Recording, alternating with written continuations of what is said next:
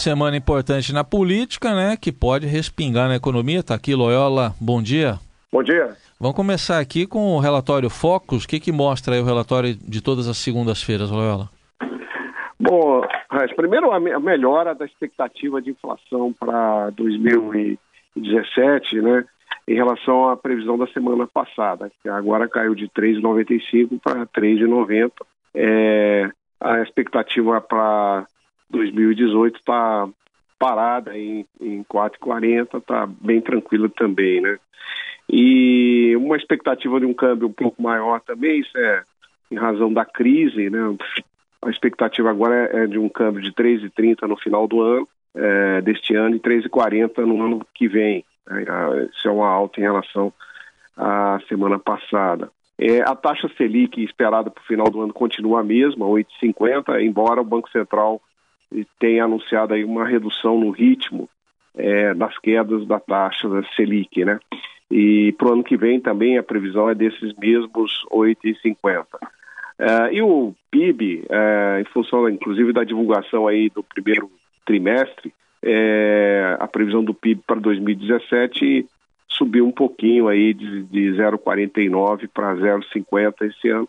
E no ano que vem ficou praticamente parada, enfim, é, aliás, uma, uma pequena queda de 2,48 para 2,40. Enfim, é, as, as expectativas focos aparentemente ainda não estão muito é, impactadas pela crise política, né, que vai ter nessa semana aí é, um, é importante, né, nessa semana começa o julgamento no TSE, mas a, as expectativas estão razoavelmente bem comportadas, principalmente o câmbio, né, que é a variável mais nervosa, que deveria ser mais nervosa em relação à crise, né. Bom, até que ponto esse julgamento, dependendo do resultado, obviamente, pode interferir, Loyola, na, na economia?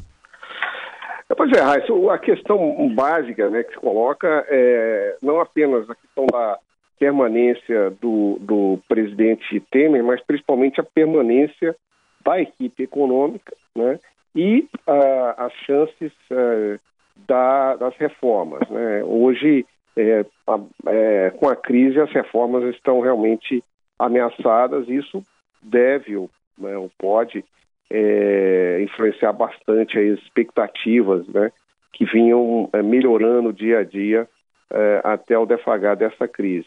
Então, eu acho que o, o, os mercados vão acompanhar com bastante atenção aí é, o desenrolar da crise, mas aparentemente na última semana se formou uma certa convicção de que o presidente Temer é, deve se manter no cargo por algum tempo ainda, pelo menos. Né? Não, não, tem nenhuma expectativa da saída dele imediata, é, se bem que também não há uma expectativa aí muito otimista sobre a continuidade das reformas.